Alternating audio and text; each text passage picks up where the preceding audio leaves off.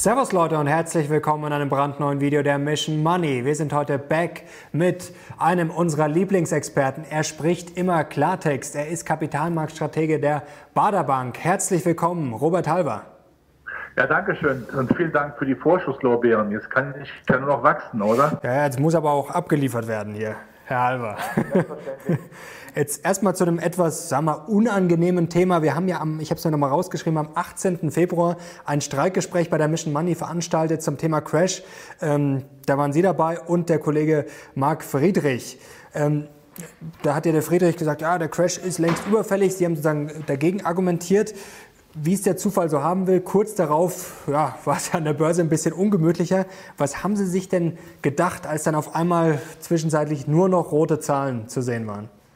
Ja, das war natürlich hart, weil äh, natürlich so ein Coronavirus ja der schwarze Schwan den man nicht prophezeien kann. Auch niemand, der vielleicht den Crash oder den Untergang prophezeien kann. Ich habe den Eindruck, dass für viele dieses Coronavirus ja eine Art nützlicher Idiot ist, ja, dem Motto, naja, jetzt haben wir eben hier äh, eine Situation, die es vorher nicht gegeben hat, dass also der Crash nicht gekommen ist mit den normalen Bedingungen, die wir hatten bis Februar, sage ich mal. Und da kam eben jetzt das Coronavirus vielleicht Anführungszeichen recht, um dann doch die eigene Meinung bestätigt zu wissen. Nein, das hat natürlich niemand gesehen und natürlich hat einen das auch geschockt, dass sowas etwas so schnell massiv eben auf die Märkte eindricht. Aber auch das darf man natürlich genauso sagen. Äh, wir haben natürlich seit Mitte März wieder kräftig auch nach oben äh, aufgeschlossen, sind zwar in einer gewissen Seitwärtsrange, was die Aktienmärkte angeht, aber mhm. offensichtlich haben die Maßnahmen der Notenbanken und die Verschuldung genutzt. Ich will das hier überhaupt nicht gut reden. Das hat mit Stabilität nichts zu tun. Aber ich denke mir, gerade mit Blick auf die vielen Beschäftigten, auch in Europa und bloß in Deutschland, äh, braucht man eine Perspektive. Natürlich, das muss man sehr klar sagen, äh, Stabilität ist jetzt noch weniger, weniger mehr zu Hause in Europa. Diese Verschuldungen sind ja eine Parallele auch mit äh, den neuen Liquiditätsschwärmen der Notenbanken weltweit, aber auch in Europa. Also da darf man durchaus mal die Frage stellen, wer soll das bezahlen? Wer hat so viel Geld? Da kommen wir gleich noch genauer dazu. Jetzt gibt es ja den schönen Spruch, die schöne Börsenweisheit, sell in May and go away. Ja, das ist eh die Frage, ob man darauf hören sollte. Aber jetzt gerade in diesem Jahr ist es jetzt eine sehr gute Idee, weil wir jetzt diese Rallye hinter uns haben, diese Zwischenerholung. Oder ist es eigentlich eine sehr dumme Idee, weil wir jetzt eigentlich wieder so richtig äh, Tritt gefasst haben erst? Würde jetzt die Lockerung eingeschränkt. Ja, wir haben im Augenblick die Situation auch in Deutschland. Viele Virologen, viele Politiker reden einmal so und einmal so. Das verwirrt natürlich auch. Dann hätte die Börse sicherlich noch mal eine etwas schlimmere Zukunft vor sich. Aber ich würde per heute sagen, dass wir die Tiefstände gesehen haben, weil eben diese massive, das massive Geld, es muss ja auch angelegt werden. Nochmal, mhm. ich rede hier nicht mehr über die Stabilität. Das ist ein Luxus geworden, den wir uns heute nicht mehr leisten können. Aber dieses Geld muss ja angelegt werden. Und wenn im Augenblick natürlich die Märkte, alles, was an negativen Nachrichten kommt, man überlege mal die dramatischen Arbeitslosenzahlen in Amerika, die hat keiner von uns jemals live miterleben können früher. So alt sind wir eben alle nicht. Wenn die Märkte das einigermaßen wegstecken und sagen, okay, aber am Ende des Horizonts kommt dann wieder Licht und wird wieder positiver, dann ist das eben ein Argument für die dann doch zu stabilisieren, wohl wissend. Also in diesem Jahr, das wird insgesamt sicherlich kein Jahr, wo wir stolz drauf sein müssen, was die Aktienmärkte angeht. Mhm. Jetzt haben Sie es gerade schon angesprochen, die Arbeitsmarktzahlen. Also momentan hat man das Gefühl, schlimmer geht es eigentlich kaum mehr. Also jeden Tag kommen noch mehr Meldungen, wieder drei Millionen, sechs Millionen neue Arbeitslose in den USA. Ähm, das gefühlt merken wir auch in den Kommentaren, das verstehen die Leute teilweise nicht mehr, was da los ist. Also die Welt im Moment ist oder ist zusammengebrochen, sage ich mal. Natürlich geht es jetzt wieder aufwärts und die Börse steigt einfach. Also die, können Sie uns das erklären? Das kapiert ja kein normaler Mensch mehr. Ja, die Börse will die Zukunft bezahlen. Die Börse ist der Meinung, dass die Zukunft dann doch deutlich positiver ist als das, was im Augenblick passiert. Noch bis Mitte März kamen all die Nachrichten als negative Überraschung. Da war man also den Kopf gestoßen. Man stand wie das Kaninchen vor der Schlange. Jetzt sagt man, ja, wir wissen, wir sind auf negative Nachrichten eingestellt. Berichtssaison, Verschuldungsgrade, ähm, wirtschaftliche Depression, also die ganzen Kulturdaten, die ja verheerend sind. Aber man sagt, es wird immer besser. Das zweite Quartal wird wirtschaftlich schon abgehakt, aber im dritten wird es dann laufend besser, weil man davon ausgeht, dass die Lockerungsprozesse weiter vonstatten gehen. Das heißt, die, die positiven Aspekte werden jetzt eingepreist. Das sorgt natürlich auch dafür, dass die Märkte jetzt nicht im Schweinsgalopp weit nach oben gehen. Wir haben ja diese Seitwärts-Range, die Seitwärtsbewegung. Da brauchst du natürlich deutlich mehr, um jetzt da durchzubrechen. Da müssen wir auch für DAX zum Beispiel sag mal, über 11.300 auch massiv steigen. Mhm. Ähm, aber immerhin sagt man, diese Lage ist eine stabile Seitenlage. Wir haben Kulturprobleme. Es wird von der Notenbank aufgefangen und das sieht die, sieht die Aktienbörse im Augenblick. Und neunmal, auch wenn ich mich wiederhole, den Stabilitätsbegriff, den Stabilitätsluxusbegriff, den werden wir im Duden demnächst nicht mehr finden. Also der europäische Stabilitätspakt, der ist ja, der ist tot. Der mhm. ist auch nicht mehr wiederzubeleben. Zu Europa kommen wir auch gleich noch. Ähm, Sie haben schon angesprochen, Schweinsgalopp, ähm, bis die Türen wieder sperrangeweit aufstehen, haben Sie geschrieben in Ihrem Newsletter, wird es sicherlich noch dauern und selbst dann wird es wirtschaftlich nicht im Schweinsgalopp Richtung Vorkrisenniveaus gehen. Jetzt ist ja die Frage, wie sich das Chance-Risiko-Verhältnis darstellt, jetzt nach dieser starken Erholung. Wir haben ja 20, 30 Prozent da wieder gut gemacht. Also die Börse kalkuliert ja mit dieser V-Erholung. Also erst richtiger Crash und dann schnell wieder hoch. Die Frage ist ja jetzt, wenn sie kommt, ja gut, geht es dann noch weiter nach oben, vielleicht ein bisschen, aber wenn sie nicht kommt, also ist jetzt dieses Chance-Risiko-Verhältnis im Moment sinnvoll? Ist es nicht eher wahrscheinlich, dass es vielleicht einen ein oder anderen Rückschlag gibt? Äh, ja, Volatilitäten äh, und Schwankungsbreiten auf jeden Fall, das ist ganz klar. Ich würde auch jetzt hier äh, bestreiten, dass es zu einer V-förmigen Erholung kommt oder dass die Börsen das sehen. Ich bin ja mehr der Anhänger von diesem ja, Nike, ja, von dieser Sportartikelfirma, die Swoosh, also das runtergeht, dann allmählich nach oben geht, ja, mhm. denn das ist ganz klar, wenn es dann die Stimmung dann, oder die Stimmung, also wenn die Wirtschaft sich wieder etwas fängt, nicht jeder Konsument wird sofort ein neues Auto kaufen, der wird seine Wunden lecken, der wird zuerst mal überlegen, äh, wie sieht die Zukunft aus. Gerade wir Deutschen sind ja vom Stammer Hasenfuß. Wir sind nicht dafür bekannt, äh, Geld auszugeben, wenn es knapper wird. Und das ist ja weltweit auch der Fall. Ähm, das wird zuerst mal dauern. Aber wenn ich das festige, dann ist eben das Chance-Risiko-Verhältnis, wie ich finde, für den Aktienmarkt dann positiv. Dann braucht man die, wieder stärker die Zykliker, auch aus der zweiten Reihe. Da haben wir ja gerade in Deutschland die tollen Werte. Wir brauchen Hightech, äh, Digitalisierung wird weiter voranschreiten.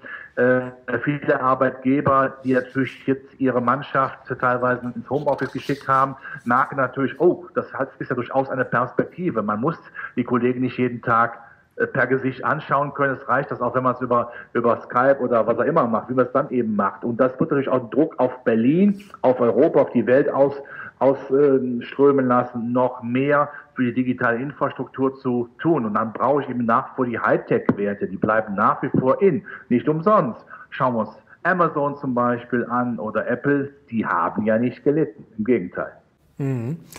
Ähm, statistisch gesehen sind wir jetzt wieder im Bullenmarkt. Also wenn man sich so stark erholt hat, äh, dann geht's normalerweise, das soll nichts sagen, aber normalerweise jetzt nicht mehr runter, beziehungsweise dann ist der Crash normalerweise ausgestanden.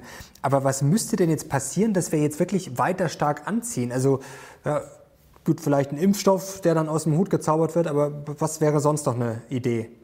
Ja, also wenn wir auf der Medikamente-Ebene weiterkommen, dieses Remdesivir, wenn da die Zulassung kommt, äh, sollte der Impfstoff kommen, keiner weiß, also ich weiß nicht, wann er kommt, aber man liest ja schon mal, ja, einige sagen, im Herbst können er schon da sein, andere mhm. sagen, nee, es dauert doch bis im nächsten Jahr. Das wäre natürlich auf jeden Fall die komplette Entwarnung. Da könnte man sagen, es macht ja dann wenig Sinn, noch alles einzukasernieren, dann könnte man auch dieses Motto äh, Freigang äh, oder Knast mit Freigang dann auch äh, sicherlich immer mehr öffnen, dann hätten wir eben den offenen Vollzug, um es so äh, zu sagen, um der Sprache zu bleiben. Das wäre natürlich der positive Ansatz. Ansonsten aber, glaube ich, ist eher ähm, nachvollziehbar, dass man sagt, wir wollen diese Öffnung immer weitermachen, die Politik sieht natürlich auch auf die Straßen, sieht, dass äh, der Unmut immer größer wird äh, und dass äh, dann natürlich auch klar sein muss, ich brauche diese Vision. Ich habe immer gesagt, äh, Politik muss für eine Vision sorgen. Man braucht mhm. ein Ziel. Der Bergsteiger braucht eben ganz klar die Vision, ich komme oben am Berg an, da oben wartet halt dann, ich sag mal, die Wurstplatte mit dem Bier. Da muss man hinkommen. Und wenn man uns allen diese Möhre nach wie vor dann, ich sag mal, von Mund hält und uns nach oben ziehen lässt, dann ist das positiv. Es darf aber keine Rückschritte geben. Und an dieser Stelle darf man auch sagen, nicht jeder Virologe, nicht jeder Politiker, der einen Mund hat, muss ihn permanent abseits der Nahrungsaufnahme aufmachen. Wurstplatte mit Bier passt schon ganz gut zur nächsten Frage. Beim letzten Mal haben wir im Dezember, glaube ich, viel über Asbach gesprochen, was denn Anlass wäre, um den Asbach dann aus dem Schrank zu holen. Ähm, jetzt ist was, was viele Leute umtreibt, dieses W-Szenario. Also wenn wir jetzt, also wir gehen runter, wir erholen uns jetzt ein bisschen, irgendwann steigen die Fallzahlen dann wieder so stark an, dass wir wieder zusperren müssen. Und dann geht es vielleicht wieder hoch, äh, dass das Theater immer so weitergeht. Also wie viel Asbach brauchen wir denn dann? Also ich denke mir, es sozusagen ab und zu einen ähm, einen guten Tropfen im Schrank zu haben, hilft vielleicht auch, um die Nerven zu beruhigen, klar. Also wenn die Fallzeit, die zweite Infektionswelle, wenn das losgetreten würde in massiver Form, ähm, dann hätten wir genauso ein Szenario. Dann muss man auch sagen, dann würden wir uns auf dem W sicherlich dann auch nähern. Äh, dann ist natürlich auch die Hoffnung der Börsen, dass wir dann langsam aber sicher rauskommen, zunächst mal etwas vertagt worden. Aber ich würde nach wie vor per heute sagen, heute haben wir den 12. Mai, dass wir sagen, das Schlimmste haben wir dann trotzdem gesehen, weil ja nun eindeutig versucht wird, dagegen zu halten sicherlich mit Mitteln, die man äh, bei einer deutschen Bundesbank nicht gewählt hätte, hätte man unter Sauerstoffzelt gemusst, wenn man sieht, was ja hier im Augenblick läuft. Aber äh, wichtig ist ja, dass an sich die Vision da ist, dass soziale Probleme eben nicht so massiv werden, dass äh, wir reden gleich über Europa, haben Sie gesagt, mhm. dass Europa eben großen Schaden nimmt. Äh, das muss ja aufgefangen werden und diejenigen, die, äh, äh, die die Vision verlieren, dass sie ihren Arbeitsplatz behalten, die haben ja dann auch ein Problem. Und das äh, da kann ja keiner was für wegen Corona und da muss natürlich geholfen werden. Ich als Politiker würde es eben auch tun. Mhm.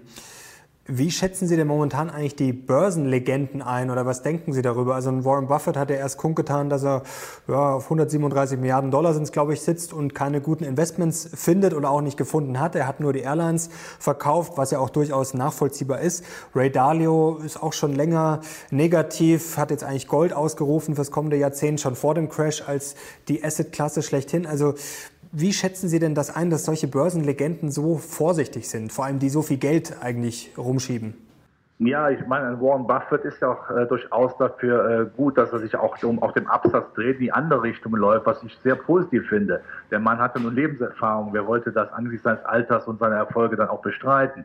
Und wenn der Meinung ist, jetzt kommt ja wieder Schwung rein, jetzt kommt ja wieder, äh, äh wieder Ruhe rein, da wird er auch, auch wieder zukaufen. Denn auch viele Value-Investoren, die also auf die Werthaltigkeit achten, sind durchaus äh, positiv gestimmt, dass man eben vielleicht eher auf der Sektorenebene, auf der Länderebene arbeitet, nicht platt den Aktienmarkt kauft, sondern schaut, wo findet, findet man im Augenblick äh, für sein Geld einen guten Gegenwert. Das gibt es ja nach wie vor. Das ist ja eigentlich die, die, die, die Zeit, Zeitalter der Kerne arbeiten, wo man also mit dem Hämmerchen abklopft, welche Aktien da Potenzial haben. Also man kauft nicht Blatt Deutschland, Europa, Amerika, USA, Schwellenländer, sondern guckt ganz genau, wo sind denn da, ich sag mal, auf der Blumenwiese die Rosen und dann, damit man ja nicht die Brennnessel dann auch findet. Und das ist genau die, der Ansatz, den im Augenblick gefahren wird. Wenn man auf Zyklika, auf kulturabhängige Werte achtet, auch auf Hightech-Werte achtet, äh, wo man durchaus schon sieht, äh, dass da ganz klar differenziert wird. Also äh, von daher ja auch Börsenlegenden wissen ja, was sie tun und äh, in der Fläche findet er für sein Geld vielleicht im Moment äh, nichts, weil er auch sagt, wir haben diese Seitwärtsphase, aber wenn da Schwung reinkommt, wenn klar ist, dass wir das Gröbste hinter uns haben, dann werden die auch wieder zukaufen. Auf Liquidität sitzen sie ja, also da muss man sich nicht großartig anstrengen, was, äh, was zu machen. Und diejenigen, die ja noch bis Mitte März gesagt haben, so, das war's jetzt, machen wir die Tür zu, jetzt trinken wir Asbach sozusagen, ja, äh, die sind mittlerweile wieder so, bei, so weit äh, zu sagen, ja, zumindest trinke ich. Ähm, wie schätzen Sie denn die Bewertung generell ein? Also da fragen sich natürlich viele Leute, sind wir jetzt überbewertet, unterbewertet? Das ist ja ein sehr schwieriges Bild. Also wenn ich jetzt mir die Forward-KGVs anschaue, sogar bis Ende 2021, dann sagen viele Analysten, ah, da erreichen wir nicht mal das Vorkrisenniveau. Das spricht jetzt eher nicht für steigende Kurse. Es gibt ja auch viele Modelle, die zeigen, wir sind eigentlich, ja, wir sind eigentlich fair bewertet oder vielleicht lang drüber über dem historischen Durchschnitt. Aber wenn ich mir zum Beispiel dieses FED-Modell anschaue und dann wieder auf die Zinsen schaue, dann muss ich wieder klar Aktien kaufen. Also was mache ich denn da jetzt? Ja, genau die Bewertungsfrage. Wenn einem nichts mehr einfällt, kommt Bewertungsfrage. Natürlich, wenn man es historisch betrachtet, muss man sagen, die, die Bewertung der Aktienmärkte ist hoch. Aber eine Bewertung ist ja auch immer eine Frage, hoch im Vergleich wozu? Relativ betrachtet, ja. Ähm, ein Wert von 20 oder 25, 30, ist das hoch oder wenig? Ich muss ja immer schauen, wie ist denn das in der Vergangenheit gewesen? Aber vor allen Dingen, was wichtig ist, wie ist es denn mit der größten Alternativanlageklasse, was Sie erwähnt haben? Mhm. Wenn ich hier mittlerweile, wenn ich, oder wenn ich eine Situation hätte, wo ich im Augenblick wie früher 4, 5 oder 6 Prozent Zinsen bekomme, ja, da ist der Aktienmarkt nicht tot, aber hat ein ernstes Problem. Dann, weil ganz klar, dann ganz klar ist, wir haben eine Parkmöglichkeit. Dann gehe ich in die Zinspapiere rein, labe mich da eine gewisse Zeit, kann als großer Vermögensverwalter meinen Kunden erzählen, ich wollte kein Risiko eingehen, ich wollte für Sie jetzt mal auf Sicherheit gehen, ich sage mal 4, 5, 6 Prozent, wunderbar. Nur, die gibt es eben nicht mehr. Also hat man schon eben ein gewisses Problem, die Bewertung etwas anders zu sehen. Ich will sie nicht außen vor lassen, aber dass man zumindest sagen muss, was mache ich denn jetzt mit, äh, mit dem Geld? Äh, wir haben ja eine Konkurrenzsituation. Die Vermögensverwalter, die kennen wir alle, die sagen ja auch, die Konkurrenz ist groß. Hat man da mal einen gewissen äh, Aufschwung verpasst, wie zum Beispiel den seit Mitte äh, März oder nur teilweise verpasst, ist der Kunde schon geneigt zu sagen, ich wandere mal ab. Also eine gewisse Orientierung, dann doch bei den Aktienmärkten treu zu bleiben und zu schauen, welche werthaltige Substanz habe ich da, welche nehme ich da, das ist schon äh, nach wie vor das A und O. Und die Vermögensverwalter investieren ja auch, nicht, wie, wie gesagt, mhm. nicht in der Fläche, sondern punktuell, aber sie schauen sich schon die Einzelwerte an. Ist ja gewissermaßen eine Renaissance wieder des Analysten, der wieder seine Arbeit zu schätzen weiß. Mhm. Ist es vielleicht ein bisschen ein Schlag ins Kontor für die ETFs? Denn man merkt ja jetzt schon, dass es eine ganz klare Differenzierung gab während der Krise. Also klar, der Markt hat sich auch erholt, aber es wird jetzt schon sehr viel gesprochen über Geschäftsmodelle. Sie haben jetzt schon die Tech-Krisen angesprochen und man sieht ja schon, dass halt die Großen im Endeffekt die Märkte mitziehen. Also ist vielleicht das kommende Jahr, äh, Jahrzehnt dann doch wieder das der Aktie und vielleicht dann doch nicht das der ETFs? Ja, wir haben eine gewisse Renaissance auch des Fondsgedanken sicherlich ist teurer als ein ETF, das wissen wir alle, aber im Rheinland, wo ich herkomme, sagt man ja auch, äh, was nichts kostet, ist nichts. Ich will dann aber sagen, wenn natürlich die Märkte jetzt so auseinanderdividiert sind, nicht nach oben und unten gehen, wie, ich sag mal, wie, wie die Ebb und Flut, sondern dass eben dann äh, Teilfluten, Teilebben sind, da muss man eben genau mhm. äh, die besten äh, Werte rauspicken und da ist der Fondsmensch natürlich ganz klar dran. Und gerade bei äh, ETFs habe ich ja äh, nur das Problem, dass ich dann die dicken Fische immer mitkaufen muss. Da wird ja alles gekauft, was dann für die Flinte kommt. Also das ist ja ein Zwang dann. Also ich bin dann äh, gezwungen, die großen Schiffe mitzukaufen, obwohl ich vielleicht der Meinung bin, dass die kleinen Beiboote viel schneller sind. Und das ist jetzt der Lustgewinn sicherlich heute, dass der Fondsmanager sagt, ich pick mir jetzt das raus, wovon ich überzeugt bin, dass ich gut bin. Und dafür darf man auch gerne Geld verlangen.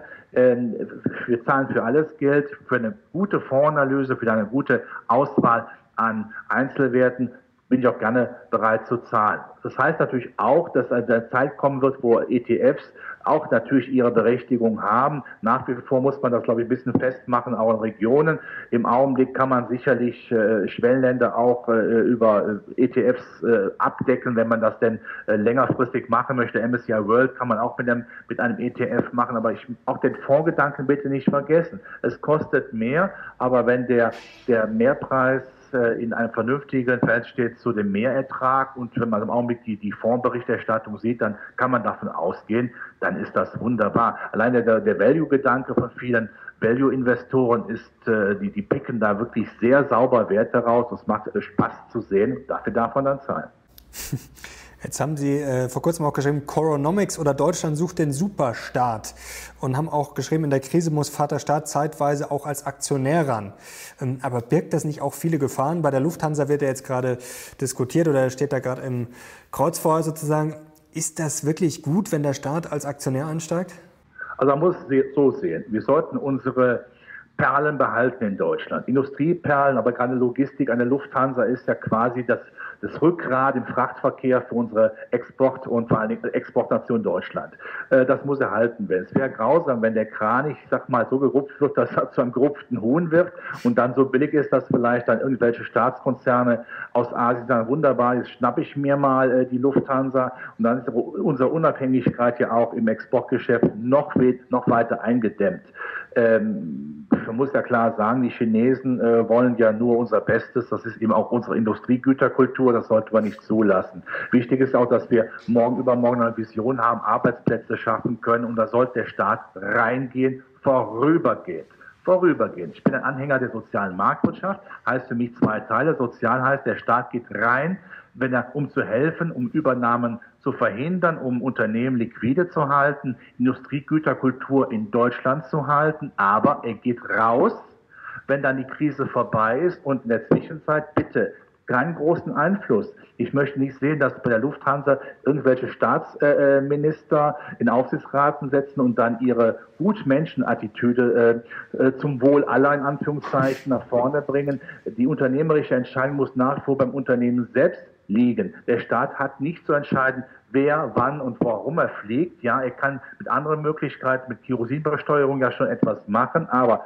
der marktwirtschaftliche Gedanke, der sollte erhalten bleiben. Wenn wir also das als Einfallstor nehmen, dem Motto, der Staat geht rein und er bleibt drin, weil er ja geholfen hat, ist das dann der Weg zur Staatswirtschaft? Und Staatswirtschaft, ich habe genau geguckt, ich finde kein Land der Welt, wo Staatswirtschaft denn jemals so ein Erfolg geworden ist. Schauen wir nach Schweden, die haben das ja jahrzehntelang praktiziert. Die waren kurz vom Staatsbankrott und haben die Notbremse gezogen. Wir sollten bitte jetzt nicht mit Lichtgeschwindigkeit diesen neosozialistischen diesem neosozialistischen Gedankengut äh, nach vorne tragen, das brauchen wir überhaupt nicht.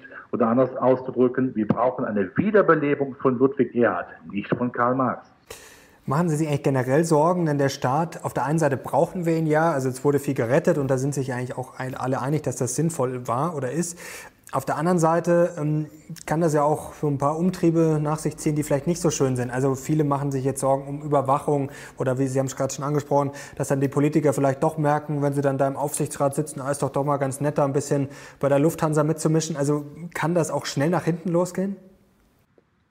Es darf nach hinten losgehen. Der Staat, nochmal, der kommt dann rein, wenn die Krise da ist, geht raus, wenn die Krise dann verduftet ist, ja, verblöd ist. Dann muss er wieder rausgehen und dann muss man zu dem alten äh, freiheitlichen Gedankengut zurückkommen. Marktwirtschaft, alles, was man Freiheiten haben, Berufsfreiheiten, die ganzen, der ganze Reigen an Freiheiten, wofür und jahrhundertelang Menschen äh, gestorben sind, dass wir das erreicht haben, da darf der Staat niemals auch nur Einschränkungen machen.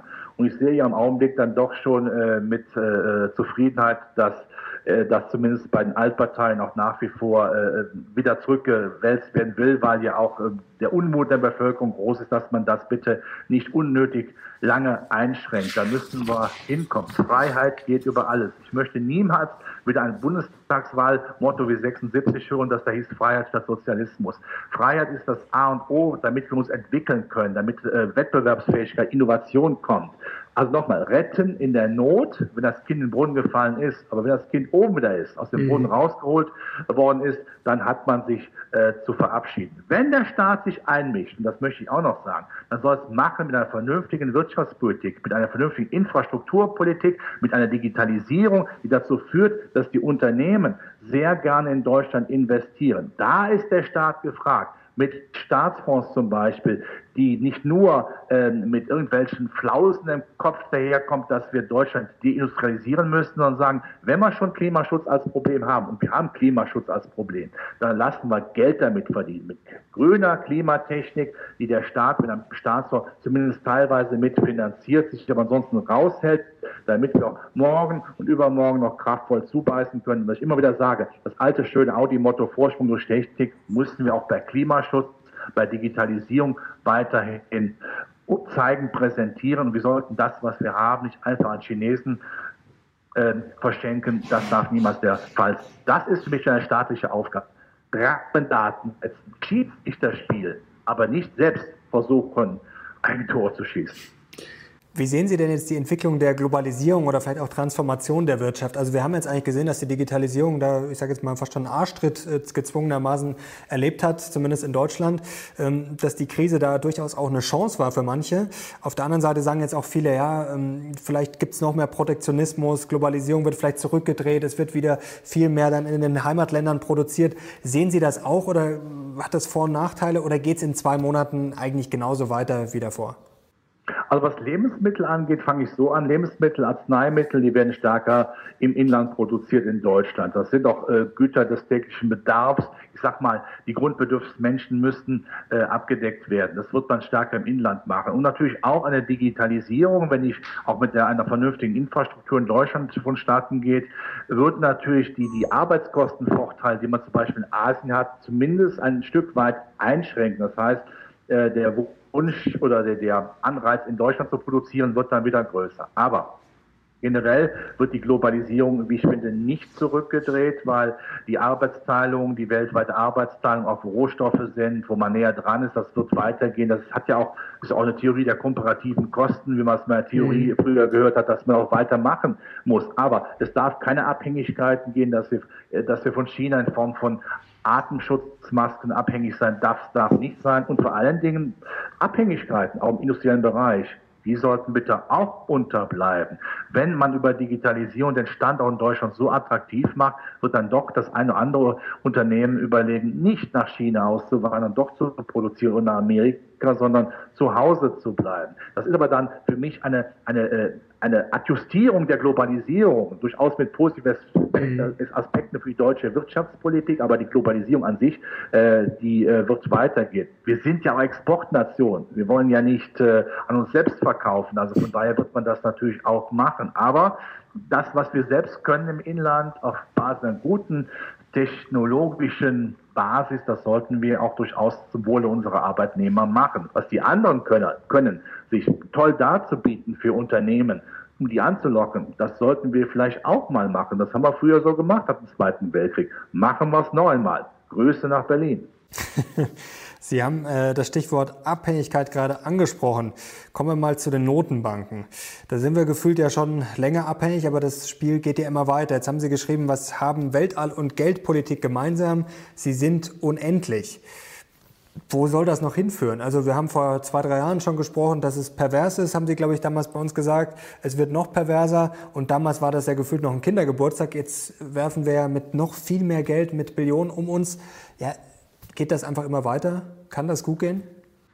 Ja, leider können wir keinen anderen, äh, kein Land der Eurozone zwingen, äh, seine Hausaufgaben zu machen. Das geht ja nicht. Also wir können nicht Italien oder Frankreich oder Spanien zwingen, jetzt macht mal bitte eine Reformpolitik, Stabilitätspolitik. Die sind in den Ländern auch äh, von der Kultur her nicht beheimatet. Wir können nur zuerst unsere eigenen Hausaufgaben machen, so, und dann schauen wir weiter.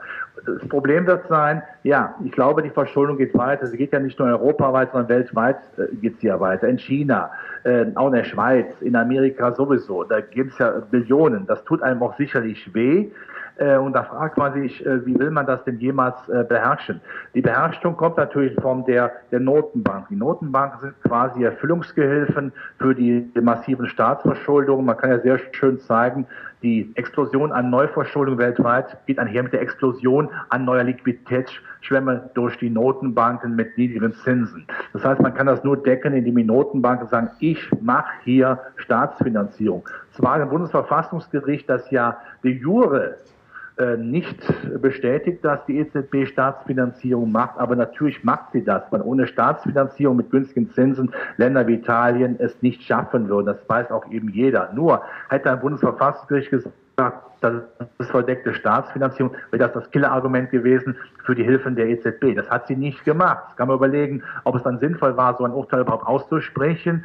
Ähm, äh, der ASA muss auch B sagen, ich kann nicht äh, die normalen Ankaufprogramme kritisieren, aber sagen, es ist keine verdeckte Staatsfinanzierung, die Notprogramme dürfen weitergemacht werden. Das macht da eben keinen Sinn. Also ich glaube, damit hat man sich unbedingt einen Gefallen getan. Mhm. Wenn man es macht, dann richtig oder man sagt, äh, wir halten uns hier zurück. Aber klar ist, wir kommen aus der Rettungsnummer nicht raus. Ich weiß, dass das viele in Deutschland natürlich sehr stark belastet und dass das auch äh, viele, die natürlich den Crash ahnen oder voraussehen, dann auch das Munition auf ihre, was auf ihre Mühlen ist. Nur äh, wir kommen aus der Nummer jetzt nicht mehr raus. Jetzt kann man sagen, wir müssen es trotzdem versuchen, aber kommen wir zu einer Entwicklung, wo wir sagen müssen, der Saulus wird wieder zu Paulus, wir kommen wieder mehr zu einer deutschen Stabilitätskultur, tut das zunächst mal einige Jahre verdammt weh. Der Gedanke ist romantisch, klingt zunächst faszinierend. Nur ehrlich gesagt, wenn ich die zwei Sätze noch sagen darf, Europa hat sich nur so gut entwickelt, weil wir auf der ersten auf der industriellen Ebene kaum weltweite Konkurrenz haben. Heute haben wir die in Form von China. Und zweitens, weil Amerika immer uns geschützt hat, uns Welpenschutz geboten hat. Aber Amerika ist der Feind im eigenen Bett geworden. Das heißt, ähm, jetzt Europa dran zu geben, Nationalstaatlichkeit zu machen, wir wurden aufgefressen von Chinesen, Russen und Amerikanern. Und ob man dann sagt, das ist die bessere Variante, wage ich zu bezweifeln. Auch mir tut's weh, wenn ich sehe, was aus der Stabilitätsunion geworden ist. Diese stolze Stabilitätsburg ist geschliffen worden, man kennt sie gar nicht mehr. Aber ähm, ich sage mal, machen wir das Beste daraus. Und das Beste daraus heißt eben keine Zinspapiere zu haben, sondern dem Aktienmarkt längerfristig treu zu bleiben. Hm.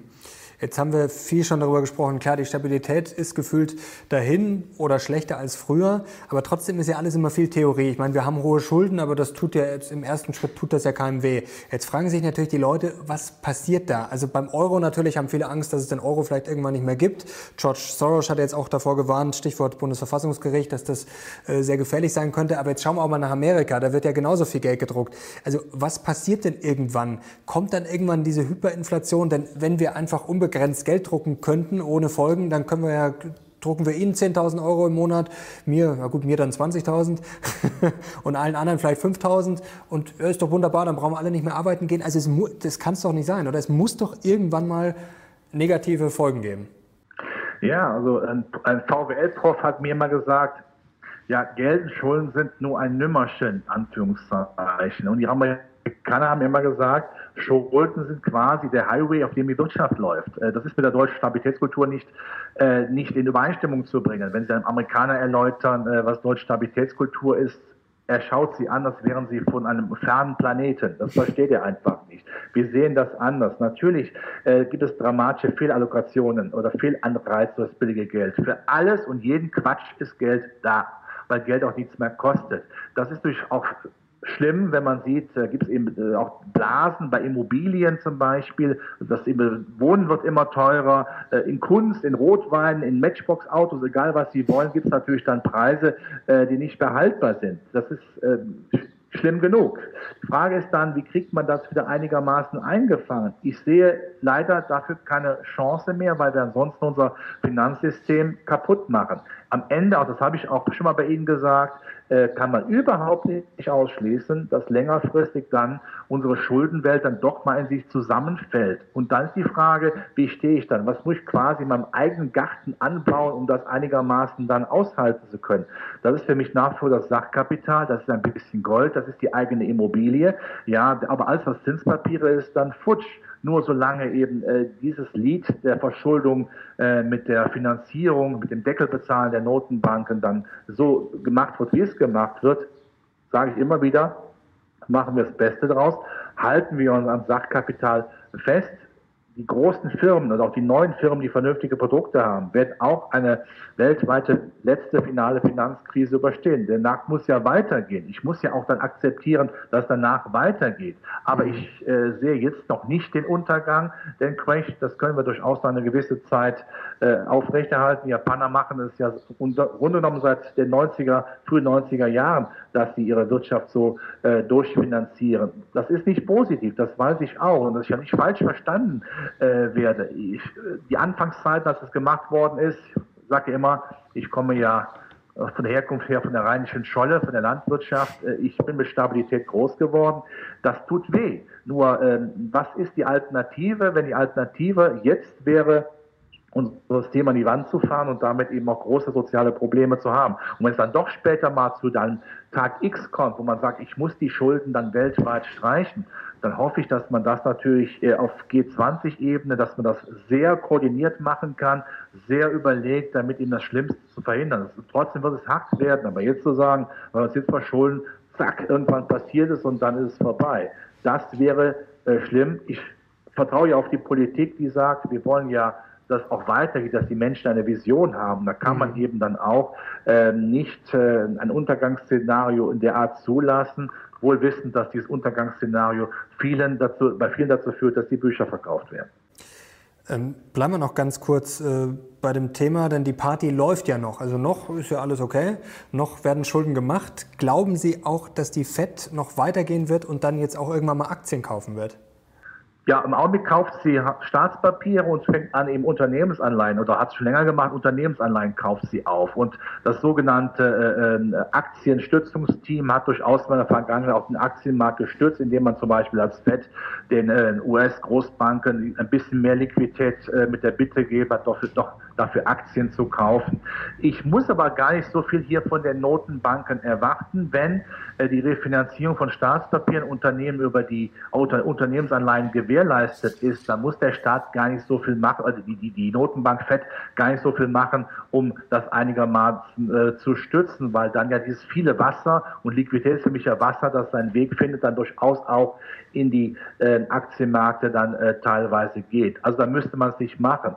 Aber auch das ist klar, Notenbank haben ein Problem damit, wenn die Aktienmärkte in sich zusammenbrechen, wie wir das ja gesehen haben bis Mitte April. Das ist natürlich ein, für, für den äh, geneigten Zuhörer, der Nachrichten schaut, immer ein Schock.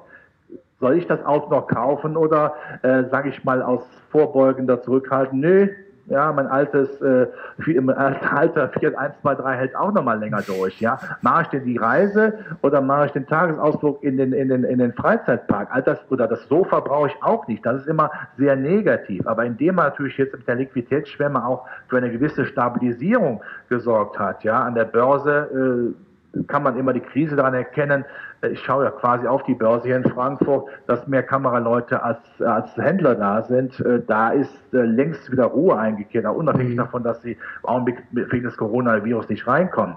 Also diese stabile Seitenlage ähm, sorgt dafür, dass man diese Sorge nicht hat. Also indirekt hat natürlich jeder Notenbank Interesse an stabilen Aktienmärkten. Kommen wir noch abschließend ganz kurz zu den USA. Im Dezember hatten wir uns darüber unterhalten, auch über Trump und die US-Wahl. Da hatte man ja das Gefühl, er kann eigentlich vor Kraft kaum laufen und er wird es wahrscheinlich wieder machen. Hat sich jetzt dadurch einiges geändert durch Corona oder kann er das Ruder nochmal rumreißen?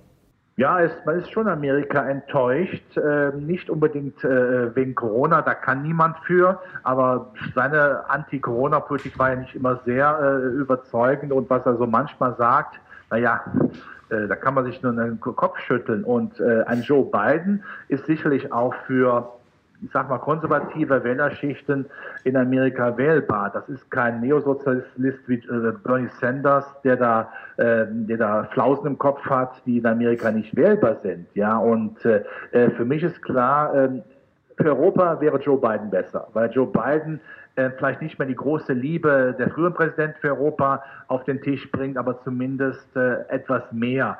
Weil Trump wird natürlich, wenn er gewählt wird äh, in Amerika, dann hat er vier Jahre Zeit. Man weiß ich nicht, was er macht. Da ist er vielleicht außer Rand und Band und lässt mal richtig die Kettenhunde los, ja, und das kann man nicht gebrauchen. Mir ist ja immer viel wichtiger, dass das westliche Bündnis zusammenhält, dass Amerika plus Europa zusammenhalten, übrigens auch gegen China und sagen, wir können natürlich viel stärker gegenüber China auftreten, auch zum Beispiel der Frage, ähm, wie sind jetzt die Konsequenzen nach dem Coronavirus? Ähm, ist da was vertuscht worden oder muss kann man da nicht China auch sagen, so bitte, jetzt macht auch wieder gut machen, indem man ein bisschen die Märkte aufmacht, indem wir einfach auch diese Abhängigkeitspolitik etwas unterlasst. Das wäre mir viel lieber, wenn Amerika und Europa zusammenarbeiten, dass wir jetzt nochmal vier Jahre weiter der, ja, der Auseinandersetzung hätten im eigenen Nest, im eigenen westlichen Nest. Und das, muss, darf man ja durchaus sagen. Europa funktioniert ja ohne den Zuchtmeister Amerika offensichtlich nicht sehr gut. Bei früheren Krisen kam der amerikanische Präsident hat die Köpfe der Europäer aneinandergeschlagen und gesagt, so ihr lieben Kinder, ihr benehmt euch jetzt, ja. Also eine gewisse Führungsrolle, aber clever gemacht, weise gemacht, wäre schon sinnvoll. Nicht indem man die eigenen Kinder dann auch äh, zur Adoption freigibt an die Chinesen. Und äh, zu China passt das auch noch ganz gut. Wie sehen Sie denn den Handelskonflikt? Also da hat er jetzt auch ein bisschen Pause, gezwungenermaßen. Geht das jetzt wieder genauso weiter? Verschärft sich das vielleicht sogar? Denn China sehen ja mittlerweile, also nicht nur wegen Corona, das wurde dadurch vielleicht ein bisschen angeheizt, aber China sehen ja jetzt viele doch auch kritisch. Das geht vielleicht so ein bisschen unter. Sie haben es ja vorher auch gesagt, man muss aufpassen, dass man da auch nicht alles verscherbelt, beziehungsweise dass China dann auch da sich durch die Hintertür vielleicht manchen Vorteil verschafft. Also wie sehen Sie da die Entwicklung? Ja, man muss die Entwicklung sehen. Die ganze Welt schaut auf Trump. Der macht sicherlich Fehler und zieht durch seine Art der Öffentlichkeitsarbeit sicherlich auch sehr viel Unmut auf sich, aber äh, im Windschatten darf man bitte auch mal erkennen, dass China genau diese Lage natürlich für sich ausnutzt, dass im Augenblick in Europa äh, Firmen billiger geworden sind, dass man versucht in Italien jetzt eine gewisse eurofeindliche Haltung auszunutzen, indem man eben äh, den, Chine äh, den, äh, den Italienern noch mehr Geld bietet oder Investitionsmöglichkeiten bietet. Da muss der Westen eben zusammenhalten. Aber China ist dabei, eine Abhängigkeitspolitik zu machen und da müsste der Westen neunmal gemeinsam gegen vorgehen und sehr klar machen, äh, uns werdet ihr nicht kleinkriegen, wir halten zusammen. Und äh, jetzt kriege ich fast den Politiker, aber dieses westliche Bündnis, das hat uns erst in Europa und äh, stark gemacht. Äh, das war nicht äh, die Kleinkriege in Europa bis zum Zweiten Weltkrieg. Da müssen wir ein Stück weit zurück. Und von daher würde ich mir aus der Sichtweise noch einmal einen Joe Biden wünschen. Wohl wissend, dass natürlich wie Amerikaner ein Trump wirtschaftlich äh, vielleicht noch attraktiver ist. Aber jeder denkt zunächst an sich und äh, ich stehe direkt neben mir dann ist auch an jeden gedacht, so glaube ich heißt das Sprichwort. Ist ja auch ein bisschen was dran. Herr Halber, das ist doch ein schönes Schlusswort. Herzlichen Dank, hat wie immer großen Spaß gemacht. Wir beide werden, ja. Peter Blöd, der Kollege, wir haben den Asbach immer im Schrank, aber wir hoffentlich brauchen wir ihn nicht. Also ja. herzlichen Dank, alles Gute. Und danke euch fürs Zuschauen. Kommentiert fleißig unter diesem Video und gebt natürlich Daumen hoch, wenn ihr Herrn Halber wieder bei der Mission Money sehen wollt. Danke Ihnen, danke euch fürs Zuschauen. Wir sind jetzt raus. Bis zum nächsten Mal. Ciao. Glück auf.